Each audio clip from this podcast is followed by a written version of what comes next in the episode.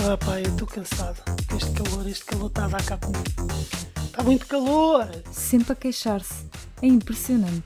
Está calor, mas é, é que está Fogo mesmo. passas o dia todo a queixar-te. Mas posso, posso começar o, o sexto episódio do podcast aqui em Portugal? Isto é Mas já estamos a gravar. Milhões de pessoas a ouvirem. Nós estamos ao vivo, mas estamos a gravar. É quase a mesma coisa.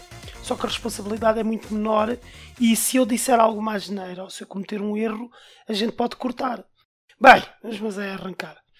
Sejam bem-vindos ao sexto episódio do podcast da Gaming Portugal e hoje vamos falar sobre algumas receitas de culinária bastante hum, extraordinárias porque não temos nada para falar sobre videojogos, por isso mesmo vamos falar sobre aquilo que é a seguir aos videojogos é a melhor coisa do mundo, que é a comida. Temos aqui algumas receitas fantásticas, um arroz doce que é uma maravilha, E uma baba de camelo. também gosto da baba de camelo. Eu gosto mesmo, mas eu, só que eu estou a fazer dieta. Portanto, como eu estou em dieta, eu tenho que ter cuidado com aquilo que eu como. Nada de doces. Chama-se dieta do sofrimento. São todas mais ou menos assim, mas não interessa. Uh, vamos falar hoje sobre algumas temáticas relevantes uh, no mundo dos videojogos. Há Duas delas são um pouco mais genéricas, outras têm a ver com o acontecimento que está a decorrer neste momento. E se calhar nós tínhamos uma ordem nisto e vou já trocar a ordem e a Nox não vai gostar nada disto. Se calhar nós falávamos do acontecimento atual, seja o segundo acontecimento logo no início, Nox, o que é que tu achas? É como quiseres. Tu é que mandas. Eu vou trocar, a- mas obviamente que sou eu que mando. Claro que sou eu que mando. Nós estamos em Portugal. Diz que isto é aqui os países liberais tipo a Suécia, a Dinamarca. Aqui é Portugal. E quem é que manda em Portugal? É a mulher. Exato. Bem, vamos avançar eh, para a temática, lá está, eh, aquela que é mais atual, Sim. A Gamescom 2017 está neste momento a decorrer, que começou no dia 23 e que acaba no sábado, dia 26. E a Gaming Portugal está a acompanhar via Facebook e tem publicado muitos vídeos. Still, o que destacas até agora? O que é que eu destaco? Primeiro, eu tenho que, eu tenho que ver a minha cábula, porque já foi tanta coisa apresentada na Gamescom. Apresentada na Gamescom, não, mas quando há- começa a Gamescom, eles eh, publicam muita coisa, muitos vídeos, e principalmente na Gaming Portugal, o que nós temos é o conteúdo em, em vídeo, que é o que nós achamos também mais relevante. O pessoal pode logo ver os vídeos e, e tirar algumas conclusões sobre jogos que são apresentados, sobre detalhes de jogos que, que nós já sabemos que, que estão a ser desenvolvidos, mas que é- havia muita coisa que, que não sabíamos há, algum- há alguns meses atrás e ficámos a saber agora. E eu destaco, destaco um jogo que me pareceu interessante, que é o FE, FE, que para já eu vi só o trailer, é um jogo que tem lançamento agendado para o PC, PS4 e Xbox One. Aliás, PC, PS4, Xbox One e Nintendo Switch, um dos poucos jogos que foram apresentados recentemente que também vão ser lançados para a Switch. Já tem data de lançamento? Eu acho que não, mas eu posso. Agora não consigo ver, mas eu acho que não. Sim, depende, né? Às vezes dizem a data, outras vezes não dizem. Sim, às vezes não dizem. Normalmente, quando eles dizem 2018, eh, quando nós recebemos os vídeos, calculamos que será talvez no início de 2018, mas como costuma acontecer no mundo dos videojogos, é bastante habitual. Eles às vezes os lançamentos são adiados e um jogo que estava previsto para o início de 2018 só sai no final ou então em 2019. Outro, outro jogo, óbvio que o trailer de lançamento do Destiny 2, embora não faça parte da Gamescom, mas fo- saiu recentemente, claro que é um jogo que todos nós esperamos, seja jogadores de PS4, de Xbox One e de PC, todos eles esperam, de Xbox One não, de PS4 e PC, ehm, esperam pelo, pelo Destiny 2 e tudo indica que vai ser um grande jogo, não se viu assim tanto, eh, mas eh, quem, quem faz a, a- fez a pré-compra vai ter acesso à beta também, que deve arrancar dentro de alguns dias. Eh, Outro destaque também que, que é importante e que interessou todos os jogadores, portanto, nós publicámos o vídeo, o vídeo teve logo centenas de visualizações no, no Facebook.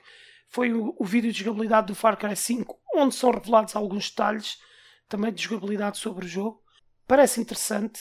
Eu não sou muito fã da temática dos chamados rednecks, os chaloios do- dos Estados Unidos, mas eu, mas tenho que confessar que parece divertido, parece interessante. Não sei se tu chegaste a ver o vídeo. Não, não tive a oportunidade. sempre não vi os vídeos, é uma coisa. Mas pronto, é, é, é um jogo que, que também à partida está. Tá, aliás, está cheio de potencial e à partida tem tudo para ser um bom jogo este ano. Acho que ele vai ser lançado este ano também. Um jogo muito interessante é a terceira edição do Shenmue. O Shenmue eh, é um jogo que, para quem não conhece, saiu para a Dreamcast da Sega, foi na altura em que a Sega fazia consolas. Creio que foi a última consola da Sega que não teve muito sucesso. Foi uh, publicado o trailer do Shenmue 3, parece interessante, claro que está a ser desenvolvido graças ao, a financiamento, graças a crowdfunding, e, ou seja, financiamento por parte de gamers, basicamente, mas o jogo parece ter potencial eh, num, num, tempo em que os avanços a nível tecnológico já são muito grandes. Vamos lá ver se o Shenmue 3 consegue ser tão espetacular como os jogos anteriores. Vai ser difícil, mas eh, parece-me interessante. Outro jogo eh, é o Dragon Ball Fighters. Fighters. Eu digo Fighters porque ele tem um Z no final. Portanto, não é Dragon Ball Fighter. Tinha vários Zs, mas Dragon Ball Fighters eu acho que tu tens que ler Fighters. Uau. Percebes? Mas é com Z. Fighters devia ser com Sim, mas ler Fighters ou ler Fighters é diferente. Eu posso ler como eu quiser, não é verdade? Fighters e manada. Fighters e até tem piada. Não é Fighters. Só que eles meteram o Z porque não conseguiram o S mais um trailer de jogabilidade, mostrou o Android 16 e o Android 18. É, é, claro, um jogo de combates que tem um enorme potencial e tendo em conta o facto do Dragon Ball ter uma nova série de animação que, que está a decorrer neste momento no Japão e, e, já deu em Portugal, uma parte já deu em Portugal. Portanto, tudo indica que também é um jogo que tem potencial para ser bem sucedido. Foi revelado também o Age of Empires 4, portanto, os jogadores de PC neste momento estão aos pulos. Espetáculo. Parecem aquelas, aquelas fãs do, do Justin Bieber, quando, quando o Justin Bieber chega e elas começam a saltos. Justin! Oh Justin, eu vou morrer! O Justin Bieber! Só que em vez de ser Justin Bieber é Age of Empires 4, ai, estou a morrer, vai o gasanha da jogo. Data de lançamento não há, deve ser 2018, a partir de um dos grandes jogos para o PC que, que vem aí. O eh, que é que nós vimos mais? Um trailer do The Crew 2. O The Crew 2 mistura carros, barcos, aviões, tem tudo. Parece-me extremamente ambicioso. Talvez resulte, talvez não resulte. A única coisa que eu quero que eles mudem no The Crew 2 é a jogabilidade ali, o controle dos carros no The Crew no, no primeiro. Péssimo. Concordo. Aquilo. O jogo é divertido, não me leve a mal. Eu gosto do jogo, o primeiro The Crew. Uh, e, e, nós jogámos Sim. também, eu e a Nox e o, o Devil também jogou, mas aquele controle, pá, não gostámos nada, não gostámos nada. Na Nintendo Switch uh, temos o Fire Emblem Warriors, eu acho que também é interessante para, para o pessoal que é fã aqui deste, deste franchise, do Fire Emblem. Eu não sou, nunca joguei nenhum jogo do Fire Emblem, vou ser sincero, mas parece que tem muito impacto eh, no, no mundo do gaming. E finalmente, ah, houve um jogo que foi interessante que eu vi, mas eh, enfim, nós só vimos o trailer, portanto há pouco sobre o jogo, que se chama Immortal Unchained. Vai sair para o PC, PS4 e Xbox One. E pelo que eu ouvi dizer, é inspirado no Dark Souls, portanto vai ser difícil. Eh, talvez seja um jogo interessante. Sabes que o Dark Souls é um jogo que não é para todos. Eu considero o Dark Souls um bocadinho old school. Pela dificuldade. Aliás, eu até acho que os jogos old school não eram assim tão difíceis. O Dark Souls e outro jogo que foi também revelado foi o, o Tropic 3. Portanto, quem eh, não conhece o franchise do Tropic, o Tropic é um jogo de estratégia no PC.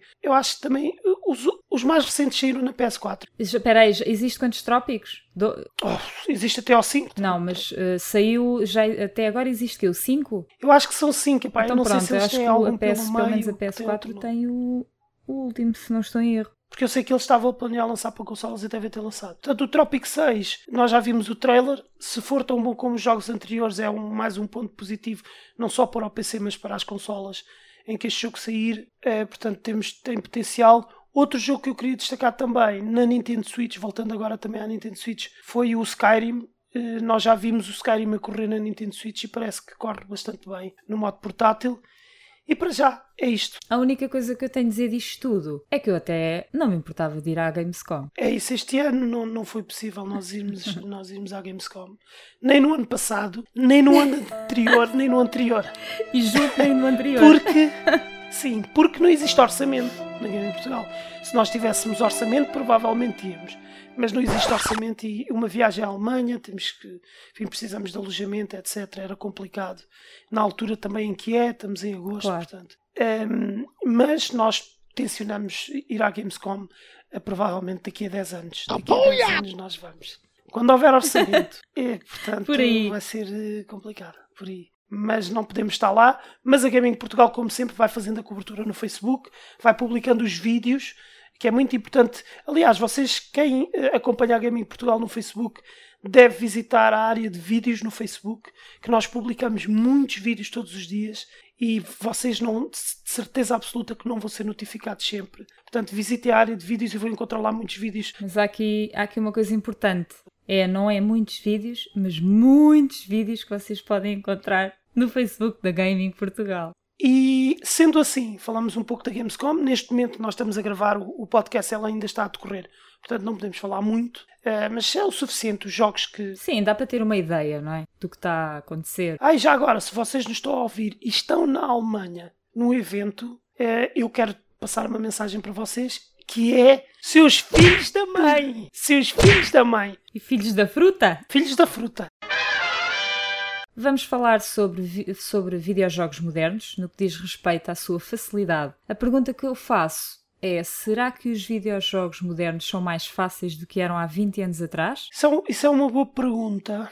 E é uma pergunta que, enfim, tem-se repetido ao longo do tempo, já há vários anos no, no mundo do gaming.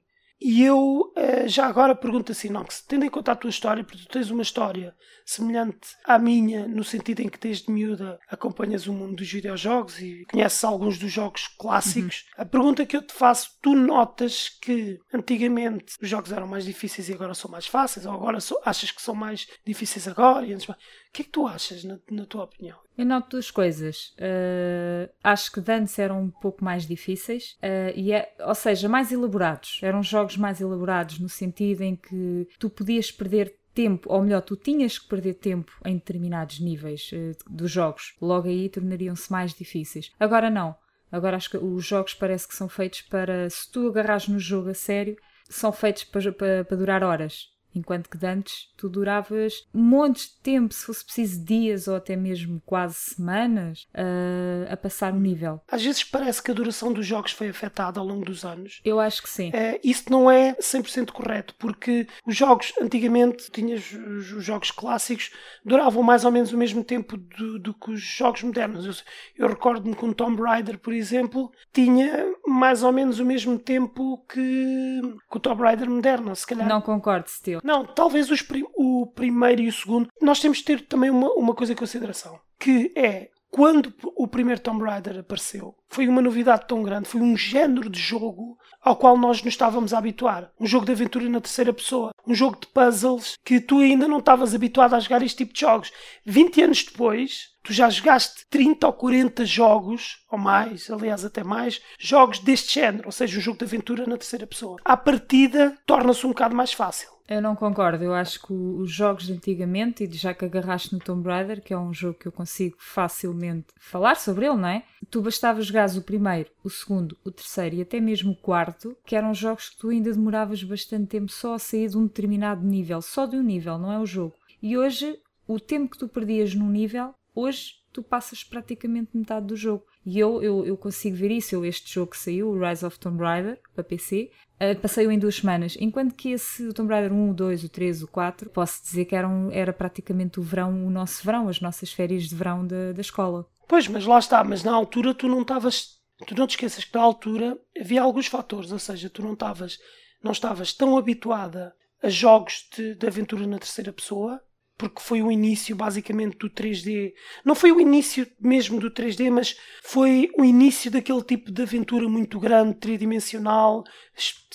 Não era mundo aberto, mas quase que na altura para nós aquilo quase que era um mundo aberto porque era enorme.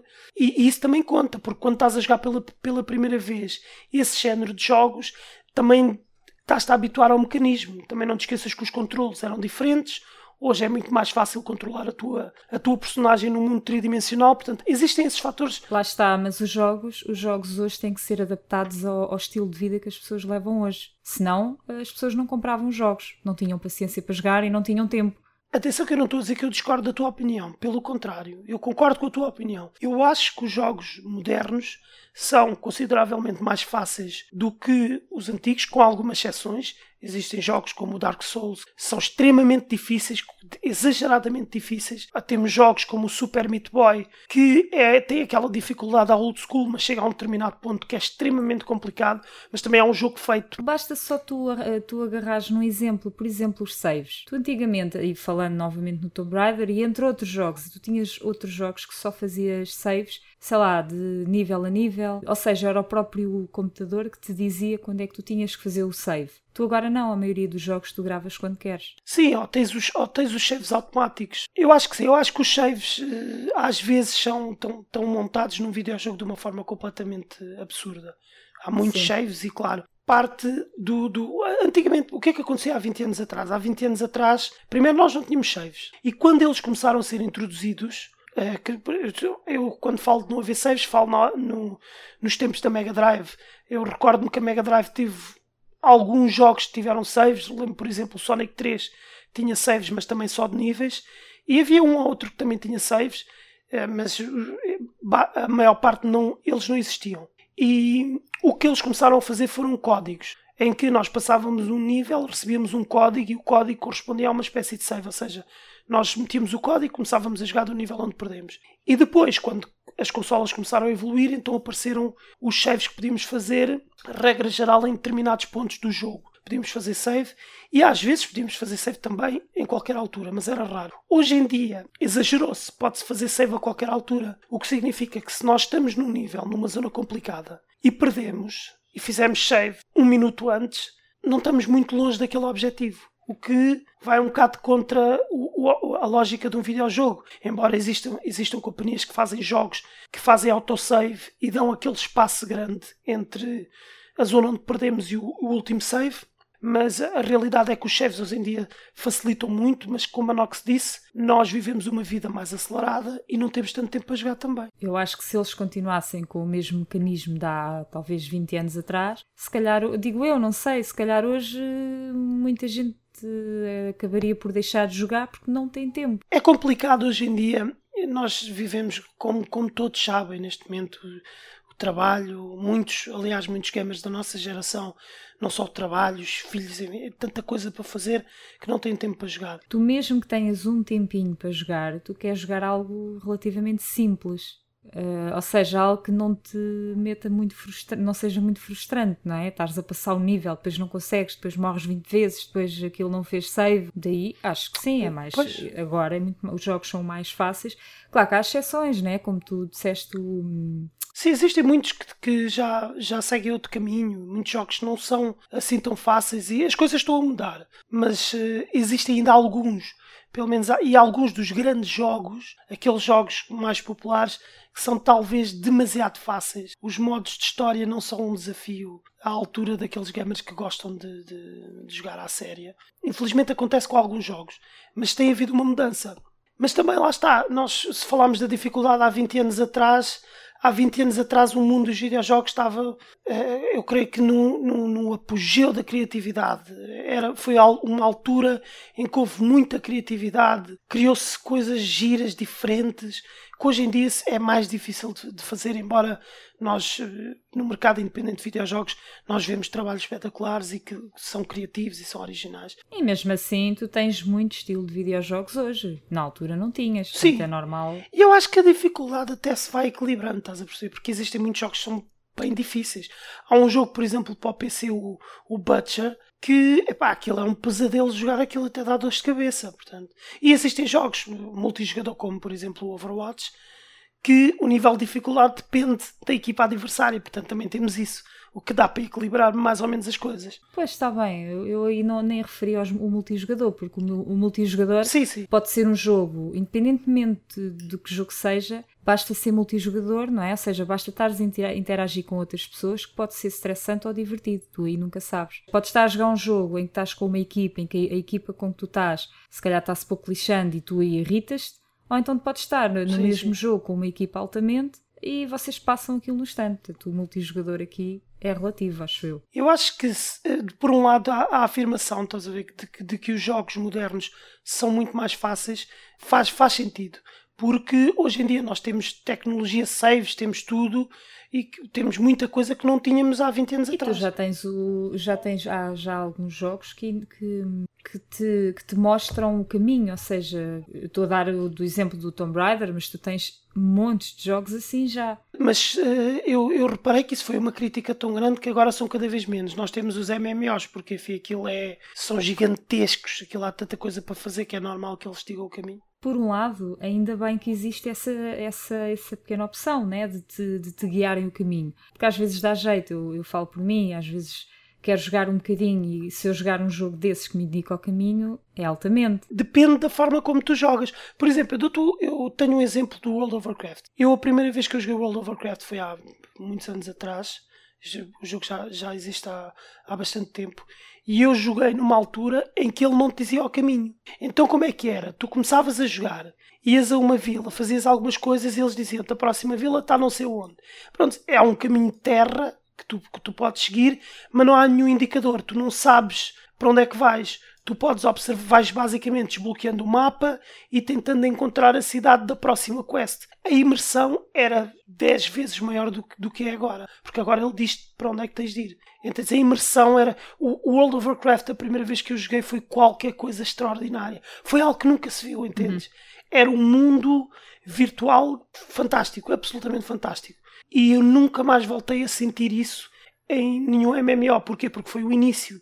Não havia muitas indicações. E porque há muitas não... facilidades agora. Um MMO hoje, tu tens aquele, não sei se é o Iron, em que tu clicas no, no rato e ele vai sozinho para, para a quest. Quase que dá para tu ires fazer o jantar e deixas a personagem uh, ir direito à quest. Mas lá está, é como tu, tava, como tu estavas a dizer há pouco. É bom para quem não tem assim tanto tempo, mas quer continuar a jogar MMOs. Toda a gente sai beneficiada. Quer dizer, menos aqueles que querem jogar a série e odeiam os, as ajudas. Claro que tens a opção de desligar as ajudas. Mas tu também, no, no dia, nos dias de hoje, tens, tens as duas opções, ou seja, tens jogos difíceis e tens os jogos mais, mais fáceis, né? Entre aspas. Eu acho que também, eu queria dizer, a única coisa que eu queria dizer é que é importante nós lembrarmos que hoje em dia nós temos acesso a comandos espetaculares, a jogos em que é fácil controlar os personagens, os controles são muito mais fáceis do que eram há 20 anos atrás.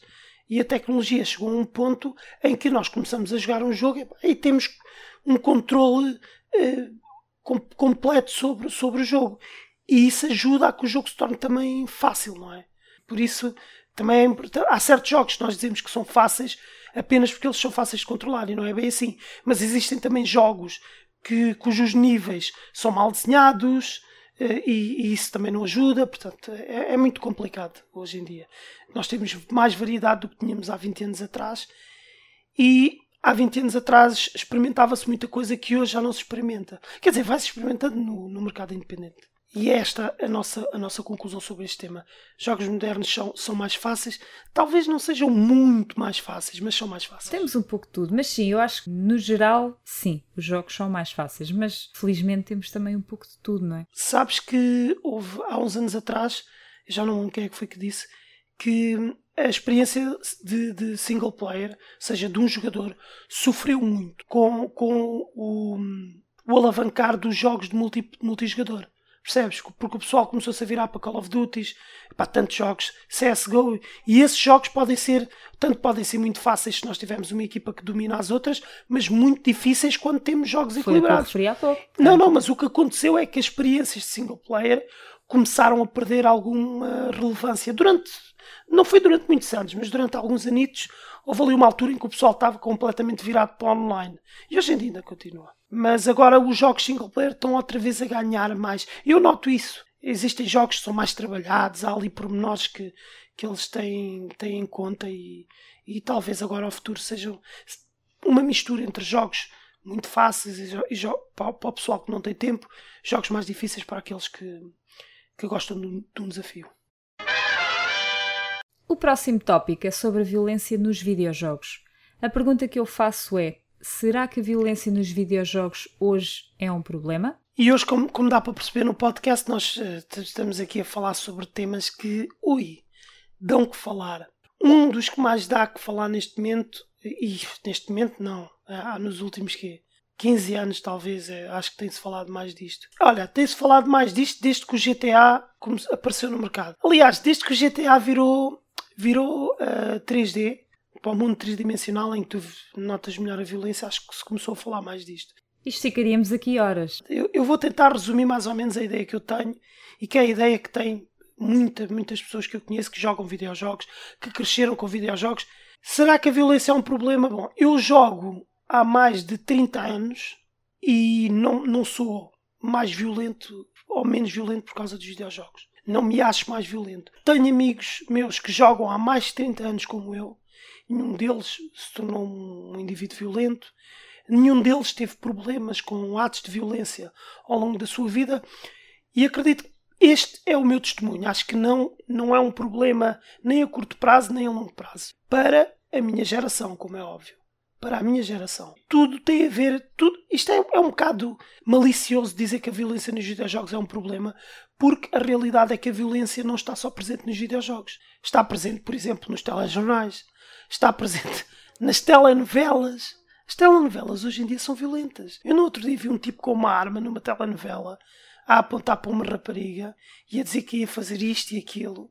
Vi uma rapariga a levar um estalo, uma a dar um estalo a um homem, um homem a dar um, um soco a outro indivíduo. Portanto, estão a perceber a ideia. A violência está em todo lado, nos desenhos animados, nos filmes. Sim, realmente se formos por esse campo, sim, tu tens razão, eu concordo contigo, Steel. Eu, na minha opinião, também não acho que os videojogos ou seja um problema, não é? A violência, eu acho, no, nos videojogos. Acho que isso depende também muito da cabeça das pessoas, não é? Quando tu estás a jogar um jogo. Sim, a cabeça dos miúdos, neste caso. Lá está. Eu, eu refiro-me, estou-me a referir aqui aos mais novos, porque o, o, dilema e o, o, o, que se fala muito é que os miúdos mais novos, expostos à violência, sendo tão novos, podem ter problemas por causa disso. É que eu também acredito, e já falei disto tanta vez com a Nox, que não é um problema, porque todos os jogos, todos os jogos no mercado que são violentos, que têm uma violência para além do normal, estamos a falar de uma violência que tenha sangue, cortar cabeças, etc. Tudo isso que é,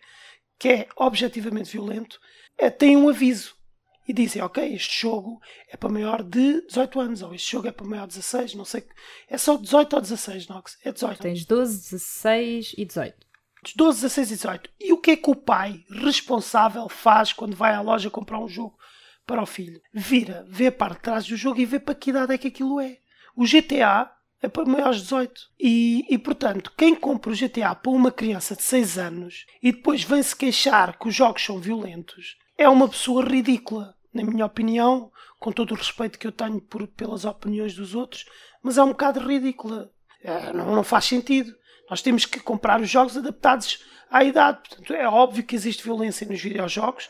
Existem jogos que são violentos, alguns deliciosamente violentos, mas são para adultos. Os jogos violentos são para os adultos e não para as crianças. Não é preciso ir para um programa de televisão e dizer assim: os jogos são violentos e as crianças estão a ficar doidas.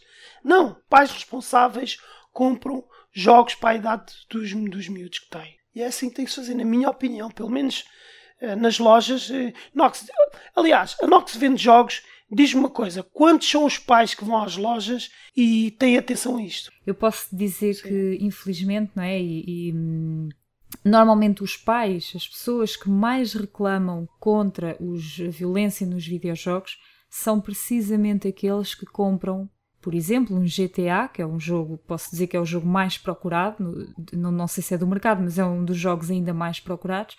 São aqueles que compram, por exemplo, o GTA para uma criança com menos de 10 anos. E sim, é verdade. Apesar de que, ao estilo, posso dizer que ultimamente, estes últimos meses, reparo que os pais estão mais atentos à idade e à violência. Antes disso, ninguém ligava à idade, ninguém ligava a nada, só, só te pediam o jogo e são aquele, aqueles que, que mais reclamam. Ou seja, são, aquele, são os pais que dão o GTA aos filhos que nem, nem 10 anos têm, mas são precisamente aqueles que mais falam mal dos jogos no, no sentido de violência, claro é, é um bocado ridículo. E, e, e, se estiverem neste momento pais a ouvirem este podcast, que eu espero que estejam, epá, não custa nada quando vocês vão a uma loja comprar um jogo, vejam se, se, é se dá para a idade do vosso do miúdo aí de casa. Não comprem um GTA para uma criança de 10 anos. Acho que isso é absurdo. Vocês não, não, não compravam um, um filme pornográfico para uma criança. E o que é que diz a pornografia? Para maiores de 18. É tão simples como isto. Não há que saber. As crianças não têm que ser expostas à violência, uh, à violência de um jogo como o GTA. E, e, basta não comprarem o jogo para, para o miúdo, esperam até ele ter idade. Obviamente que o miúdo vai jogar o GTA antes dos 18 anos. Nós sabemos, nós também não, não estamos aqui dele, não é uma utopia, quer dizer, nós sabemos que os miúdos vão pegar no jogo antes, mas é pá, pelo menos pegam numa idade que tem noção das coisas e não numa idade que, que são novos demais com 6, 5 anos e aí é que é, aí é que é perigoso. Nós estamos-nos a referir especificamente para jogos mais violentos, que é o caso do GTA, mas também há aquelas pessoas que acham que todos os videojogos são violentos todos, que há aquelas pessoas que são mesmo contra videojogos porque são uh, violentos e que transformam a criança ou a pessoa, não interessa, diferente. Acho que isso é completamente louco.